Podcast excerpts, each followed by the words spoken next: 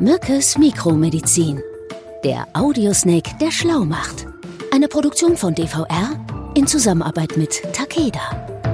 Hallo und herzlich willkommen zu keiner neuen Folge von Mückes Mikromedizin.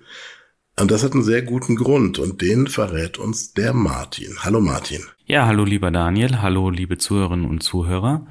Wir waren fleißig für euch und waren lange im Studio und sind es nach wie vor. Mhm. Ja, warum ist das so? Wir haben neue Folgen für oder zum Thema unglaublich krank produziert. Ganz genau. Nach langer, langer Zeit und vielen, vielen Nachfragen sind wir mit Esther und Martin wieder im Studio gewesen und es kann nicht mehr allzu lange dauern, bis es neue Folgen gibt.